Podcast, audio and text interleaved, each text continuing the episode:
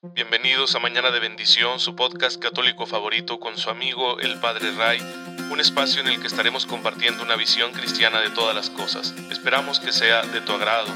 Gracias por estar aquí. Comenzamos.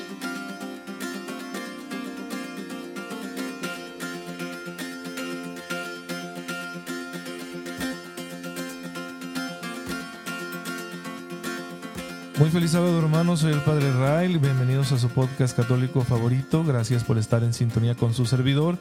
Ya saben mi deseo de mañana con mañana que tengan una fe muy viva, despierta, que les permita disfrutar de todas esas cosas buenas que el Señor pone en nuestro camino, especialmente su gracia, con la cual nosotros podemos realizarlo toda la manera de Jesús, ¿no? Y entonces ser santos y la santidad, saben, nos trae una dicha muy especial para este mundo, muy necesaria porque en este mundo encontramos momentos, eh, tiempos a veces bastante prolongados de desdicha, así que esta dicha terrenal que acompaña a la santidad eh, nos conviene.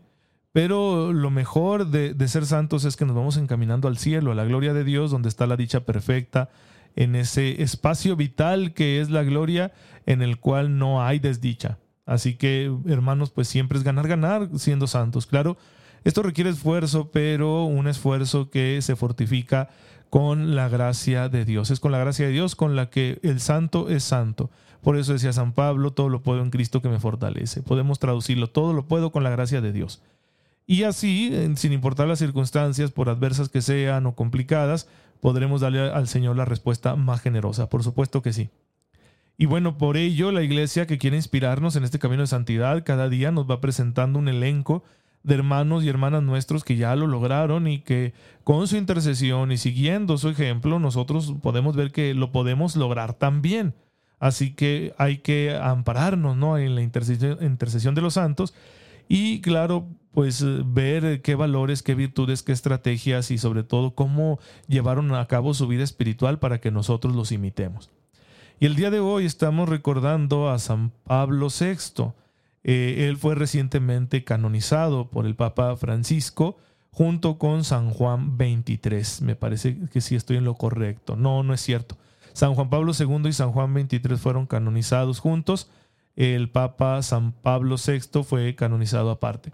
Pero su figura es muy importante para la historia de la Iglesia porque a él le tocó culminar el Concilio Vaticano II y empezar a aplicarlo en toda la Iglesia, en la Iglesia Universal, en tiempos de mucha agitación tanto social como eclesiástica. Recuerden que el concilio supuso una verdadera revolución que algunos eh, los cambios introducidos por el concilio no fueron suficientes para algunos y empezaron a, a llevar a cabo una serie de reformas sin límite, ¿no? Y a veces con unos criterios, pues, que yo diría un poco juveniles, un poco inmaduros, no suficientemente reflexionados y esto produjo muchas situaciones ¿no? de, crisis también. Hubo los que se resistieron a ningún cambio, ¿no? Nosotros queremos las cosas como están igual, esto es, un caos, es una cosa que no nos agrada. ¿Qué es eso de estar dando la misa en otras lenguas, ¿no? Y qué es eso que el sacerdote esté vuelto al pueblo. Y, y bueno, se resistieron y hasta la fecha muchos se resisten todavía. Yo los comprendo bastante, pero no comparto su resistencia. Así que, pues al Papa Pablo VI le tocó todo eso, ¿sí? mucha agitación dentro de la iglesia por el cambio producido por el concilio. Sí, siempre un, un concilio de esta envergadura que llega a cambiar eh, las disposiciones pastorales de la iglesia de una forma tan radical, pues obviamente que va a producir este, sacudidas, va a producir respuestas, ¿no? Va a levantar ampollas en algunos y a otros los va a emocionar demasiado que pueden perder el piso. Entonces sucedieron de las dos cosas, de los dos extremos, y creo que hoy estamos recogiendo los frutos, tanto buenos como malos, del concilio, en el sentido de que algunos de los extremos siguen por ahí, ¿no? Eh, echando su ponzoña, tanto aquellos que se aferran a la tradición, sí, que no debe cambiarse nada en la iglesia, como aquellos otros que están diciendo que todo debe cambiarse. En ambos grupos encontramos ya posturas ideológicas que no podemos compartir como católicos sensatos. Hay que estar bien formados para no caer en esos extremos, porque son muy tentadores los extremos, especialmente en un mundo como el nuestro, que parece no tener así como que un criterio definitivo, ¿no? Y las ideologías nos dan una respuesta facilona, unas recetas de vida, y por eso es muy tentador. Evitémoslo, porque nada bueno sale de ahí. Pero además eran tiempos socialmente muy agitados, el, mundo, especialmente el mundo occidental, concretamente Europa, pues está muy sacudida por las dos guerras mundiales, se ha formado este grupo ¿no? de, bloques, eh, el capitalista y el comunista, ¿no? el, ruso y el norteamericano. Y, aquello crea una tensión tan grande que se le llamó la Guerra Fría con una carrera armamentística terrible, con el peligro ¿no? de, de un desastre nuclear Vino el movimiento estudiantil del 68 en el que se quieren revertir algunas cosas dentro del campo académico, como que hacer una especie de democratización académica, ¿no? En la que realmente los estudiantes tengan ahí la voz cantante. No lo entiendo yo muy bien esto. Y fue acompañado de un movimiento de revolución sexual, que empezó a cambiar los criterios de la moral, especialmente de la ética sexual. Y bueno, pues imagínense, ¿no? La labor del sucesor de Pedro en medio de una situación así la verdad es que yo lo compadezco muchísimo. Fue un verdadero mártir San Pablo VI. Y fue tan valiente, fue valiente en muchos sentidos. Primero porque no, no se cerró a decir, no, mejor le cortamos las alas al concilio. No, él empezó a aplicarlo y se modificó la liturgia y se pusieron a poner, se empezaron, perdón, a poner en práctica todas las reformas del concilio, que, que no era fácil, ¿no? Porque el concilio solo daba los lineamientos centrales, luego había que concretizarlo. Por ejemplo, si hubo una reforma litúrgica, eh, estaban los lineamientos en ese documento que emitió el concilio que se llama Sacrosantum Concilium, pero luego había que mm, hacer nuevos libros litúrgicos que reflejaran esa reforma. Y era una labor descomunal, ¿no? Y pues eh, San Pablo VI tenía que estar al frente. Además, eh, en otros terrenos, los teólogos católicos estaban orientando demasiado hacia el liberalismo y él se plantó. La encíclica Humana Evite, que es tan discutida, todavía hay muchos católicos que no la aceptan hoy en día desde sacerdotes hasta teólogos, pasando por católicos de a pie, porque rechaza la anticoncepción, entre otras cosas, ¿sí? Tiene una visión ética exigente del uso de nuestra facultad sexual y reproductiva. Lo que está diciendo la encíclica en pocas palabras es que como cristianos tenemos que exigirnos mucho en estos aspectos de nuestra vida. ¿Y por qué esto siempre es contestado? Porque, hermanos, como son dimensiones de nuestra vida que tienen un componente fisiológico, impulsivo, no son fáciles de regular. No son fáciles de... el, deseo sexual no es fácil de regular. El, la cuestión reproductiva, ¿no? ¿Cómo la ejerzo cristianamente en mi matrimonio? Cuando en ocasión no me puedo permitir un hijo, pero quiero tener una vida sexual así bien rica, ¿no? Y padre con mi pareja. Bueno, pues eh, es un reto, eh, obviamente. Y como la encíclica puso los puntos sobre las IES y dijo, esa mentalidad anticonceptiva no está bien, no se corresponde al plan de Dios y lo sancionó como definitivo, pues eh, claro que pisó muchos callos y hubo una respuesta negativa muy grande en contra del Papa, pero se mantuvo firme y nos ha dejado los fundamentos de una ética sexual y reproductiva cristiana seria, ¿sí? Porque se necesita más en el mundo de hoy, que precisamente a partir de la revolución sexual trata de anular cualquier exigencia ética en el tema de la sexualidad. Y ya sabemos a dónde nos ha llevado eso, ¿eh? al caos. Fíjense que mucha gente dice, es que no, padre, ¿qué importa cómo se comporte cada quien en lo privado, cómo use su, capacidad sexual? Lo que importa aquí es luchar por la justicia social, porque no haya hambre y todo eso. Sí, pero les voy a decir una cosa. ¿Saben por qué hay tanta injusticia en el mundo? Porque no sabemos amar. Y saben que nuestra dimensión sexual es precisamente la que nos permite aprender a amar. Entonces está conectado todo. Por eso muchas veces donde hay promiscuidad e injusticia, donde uno se deja llevar por la comodidad sexual, puede haber muchísimos otros males que de ahí nacen, porque nos descompone, nos vuelve obsesivos, nos vuelve enfermizos el desorden sexual, ¿sí? el desorden afectivo. Así que no, no podemos nosotros mutilar al ser humano y separar sus dimensiones de tal forma que solo importe la parte social. No, la parte social está ligada y refleja la salud que tengamos en nuestra dimensión afectiva. Y por eso cuando no hay esa salud afectiva, cuando hay un desorden en nuestra dimensión afectivo-sexual, pues bueno, vamos a tener problemas en el resto de las áreas, por supuesto que sí. Y lo estamos teniendo, lo hemos visto durante mucho tiempo. Para empezar, si yo no vivo una ética sexual así concreta y exigente, mi compromiso con mi propia familia, con, con, la pareja que yo tenga y los hijos, no va a ser sano. Y saben, eso, eso es uno de los factores que más produce injusticia social y económica es lo que más destruye el tejido social de una, de una sociedad, de un país. El, el, hecho de que las familias no sean funcionales. Y la mayoría de las veces no son funcionales porque alguno o varios de sus miembros no son capaces de regular éticamente su ejercicio sexual afectivo y reproductivo. Así que todo está conectado, por eso Pablo VI dio en el clavo tan así que revistas importantes lo han reconocido, revistas que no son católicas.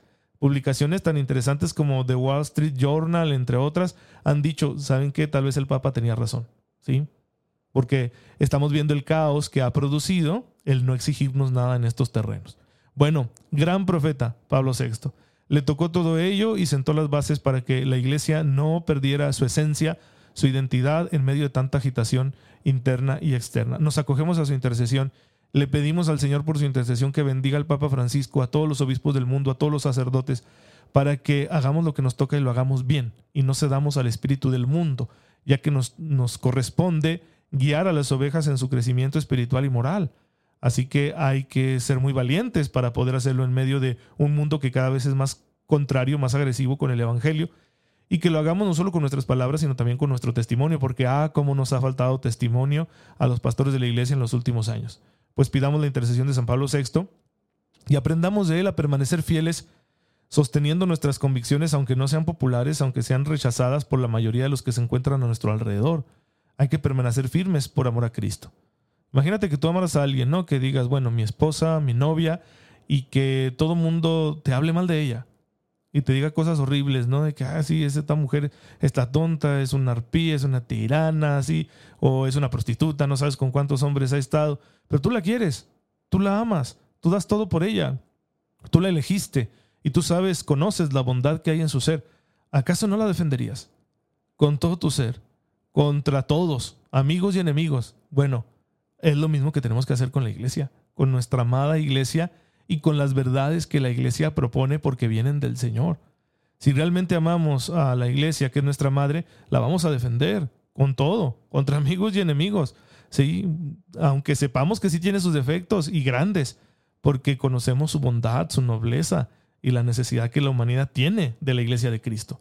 Así que hay que estar dispuestos a hacer eso, hermanos, y creo que la figura de San, Juan, de San Pablo VI, perdón, nos muestra muy bien cómo hacerlo, pues hagámoslo nosotros también, que también para eso recibimos la gracia de Dios. También la gracia de Dios la tenemos para defender a la iglesia. Pues bien, pero ya saben que para que esta gracia se manifieste en nuestras vidas y nos haga tan valientes como San Pablo VI, tenemos que orar. Hay que hincar rodilla, hay que pedirle al Señor humildad para buscarlo todos los días en la oración y suplicarle misericordia, pedirle que venga nuestro auxilio y que pues nos vaya transformando según su voluntad. Por eso la iglesia le da tanta importancia a la vida espiritual y el catecismo lo analiza en el cuarto y último gran apartado que tiene para revisar esa vida de oración según la tradición de la iglesia.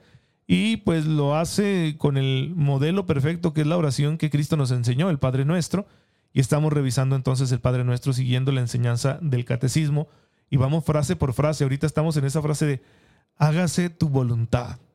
Sí, hágase tu voluntad. Ya ayer decíamos que esto significa reconocer que la voluntad del Padre es que todos los hombres se salven. Pues bueno, Él nos ha revelado este deseo, dice el Catecismo en el número 2823. Este es el designio, como dirá San Pablo, que estaba oculto y que ahora ha sido revelado y confiado a la iglesia para que la iglesia lo administre, para que la iglesia lo distribuya. Queremos realmente que todos los hombres se salven porque es lo mismo que Dios quiere. Y si nos lo ha revelado es porque nos está indicando un camino, nos está diciendo, cuéntenselo a todos. Esto es lo que yo quiero, ¿no? El Señor Jesús vino a revelarnos este designio, se lo reveló a sus más íntimos amigos y les dijo, esto es lo que quiere mi Padre, esto es lo que quiero yo. Lleven esta palabra a todos, no vayan por todo el mundo y evangelicen y bauticen en el nombre del Padre, del Hijo y del Espíritu Santo. Y es lo que la iglesia está haciendo, por eso la iglesia evangeliza. Entonces, cuando yo le pido al Señor que se haga su voluntad, le estoy pidiendo que su palabra llegue a todas partes. ¿sí? Y por lo tanto estoy pidiendo ser yo el transporte de esa palabra, ser yo el promotor de esa palabra, ser un evangelizador. En Cristo y, gracias a su humanidad, la voluntad del Padre fue cumplida perfectamente. Es decir, ya tenemos un modelo para esto, ¿no? Le decimos al, al Padre, hágase tu voluntad. Pero uno se pregunta, bueno, ¿en qué, ¿en qué momento, en qué espacio, ¿sí? en qué lugar del tiempo y del espacio ¿Alguna vez se ha verificado por completo la voluntad del Padre? Ah, pues en Cristo. En Cristo nuestro Señor, la voluntad del Padre fue cumplida perfectamente y de una vez para todas. ¿sí? Él se lo confió muchas veces a sus discípulos. Yo he venido a hacer la voluntad del Padre. Mi alimento es hacer la voluntad del Padre. No se haga lo que yo quiero, sino lo que quieres tú. Así que tenemos el ejemplo perfecto en Cristo. Ahora nos toca a nosotros. Si Jesús vivió siempre haciendo lo que le agradaba al Padre, es obviamente algo que Él nos enseñó a nosotros para que nosotros hagamos lo mismo. Para hacer eh, la voluntad del Padre contamos con la gracia que Cristo nuestro Señor nos ha conseguido con su muerte y resurrección y con la efusión del don del Espíritu Santo. Así que mi misión y tu misión en este mundo consiste en términos generales en hacer la voluntad de Dios. Si te preguntas cuál es el sentido de tu vida, yo te diría, ya no te preguntes. Eh, la respuesta es, es hacer la voluntad de Dios. Mejor hay que preguntar cuál es la voluntad de Dios para ti. ¿Y cómo lo vas a descubrir? Orando es decir, Señor, bueno, mira, yo en el Padre Nuestro siempre te digo que se haga tu voluntad, pero, pero ¿cuál es tu voluntad para mí? Dímela y dame la gracia para que yo pueda llevarla a cabo. Creo que es una parte muy importante del diálogo que estamos llamados a tener con el Señor en nuestra vida de oración. Decir, sí, Señor, ya entendí que yo existo para hacer tu voluntad, pero ¿cuál es tu voluntad para mí? ¿Qué quieres tú que yo haga? ¿Cuál es la misión específica que me estás dando? Y bueno, así como en general para toda la humanidad y para todos los hijos de Dios, nuestro sentido de vida es que hagamos la voluntad del Padre, también en términos generales esa voluntad va a consistir en la caridad, en el amor. Así que el sentido de nuestra vida consiste en amar. ¿Qué es lo que cada uno tiene que elegir? Su manera concreta de amar. ¿Cómo voy a amar yo? ¿Cómo lo voy a hacer? Hay muchos modos de hacerlo. ¿Cómo voy a vivir la caridad que Cristo nos enseñó? ¿Cómo voy a entregarme? ¿Cómo voy a darme yo por los demás? Entonces ya el modo concreto es la vocación específica de cada uno y tenemos que eh, descubrirla y pues aplicarnos a ella. Y por vocación, por favor, no me malentiendan, no me refiero solo a los estados de vida, porque los estados de vida no agotan la vocación, no se trata solo de descubrir si me debo casar o no, o si debo ser sacerdote o una mujer consagrada sino que tengo que preguntarme más específicamente, ¿para qué soy bueno? ¿Qué quieres tú de mí? Y lo vamos a descubrir a través de tres realidades muy interesantes. Primero es qué es lo que a mí me gusta hacer, en qué soy bueno, ¿sí? Esas dos preguntas forman la primera parte de un discernimiento. Bueno, ¿a mí qué es lo que me gusta? No, es que yo tengo gran condición física y yo soy bueno para el fútbol. A lo mejor por ahí va tu vocación. Sí, es un primer paso. No es el único, pero es importante, porque la vocación es, trabajo, ¿no? Y el trabajo tiene que ejercerse pues según la capacidad de cada uno. ¿Qué más podríamos preguntarnos para descubrir nuestra vocación? Bueno, así como yo digo qué es lo que me gusta, para que soy bueno, también tengo que preguntarme qué necesitan los que están a mi alrededor. ¿Sí? ¿Qué, ¿Cuáles son las necesidades de, quienes me rodean? ¿Qué es lo que sucede aquí en mi vecindario, en mi comunidad? Fíjate que no, no hay doctores. Tenemos aquí un sector, un, sector amplio en tal ciudad en la que hay 100.000 habitantes y solo hay 20 médicos para 100.000 habitantes. O se, se, necesitan más. Y a lo mejor tú ya traes una respuesta de las otras preguntas, ¿no? De que te gusta la medicina, te gusta cuidar la salud, te, te gusta cuidar de, de, otros, te interesa eh, la cuestión de la farmacología, etcétera. Bueno, quizá ahí se están conjuntando ya dos factores a través de los cuales el Señor te está diciendo, mira, esto es lo que yo quiero. Pero hay un tercer terreno, muy interesante, porque pocas veces lo valoramos. ¿Cuáles son tus heridas? Porque así como Cristo nos redimió con sus llagas, así también uno va a colaborar en la redención con las propias. ¿Cuáles son las tuyas? Porque esa herida, que puede ser de dolor, de tristeza, de odio, está llamada a convertirse en una herida de amor. Y cuando da ese paso, cuando tú te dejas evangelizar y, das ese paso de que tus heridas ahora las ves como heridas de amor, entonces esas heridas van a ser también un llamado. Y por ahí el Señor te va a estar diciendo, mira por aquí. Que no sé, ¿verdad? Dices, híjole, es que yo tuve un cáncer y cuando lo tuve, pues resulta que me di cuenta que hay mucha gente que no tiene acceso a los medicamentos. Sí, entonces yo vengo acá de atrás viendo que a mí me, me gusta la política, soy bueno para hablar, me gusta el derecho, me gusta la gestión pública y luego veo que es una necesidad a mi alrededor, ¿no? Pero además recuerdo que cuando yo estuve enfermo, no tenía los medios y en el hospital no me dieron la mejor atención porque faltaban recursos. Y si faltan recursos es porque hay mala gestión. Entonces ya se juntaron las tres cosas y ya te están dando una respuesta muy concreta de tal vez cuál sea tu misión. Tal vez el Señor te dice, métete a la política y busca el bien común para que a nadie le vaya a pasar lo que a ti te pasó cuando tuviste cáncer. Y voilà, eureka, ahí está la vocación. Pues para hacer la voluntad de Dios hay que hacer la voluntad de Dios concreta para mí. Y por eso es importante buscar esa vocación que le da sentido a nuestra existencia particular. Pues manos a la obra, pidámosle al Señor que nos la muestre. Padre, te bendecimos porque nos has revelado tu voluntad, no solo en lo que tú quieres en general para toda la humanidad, sino también en lo que quieres concretamente para cada uno de nosotros.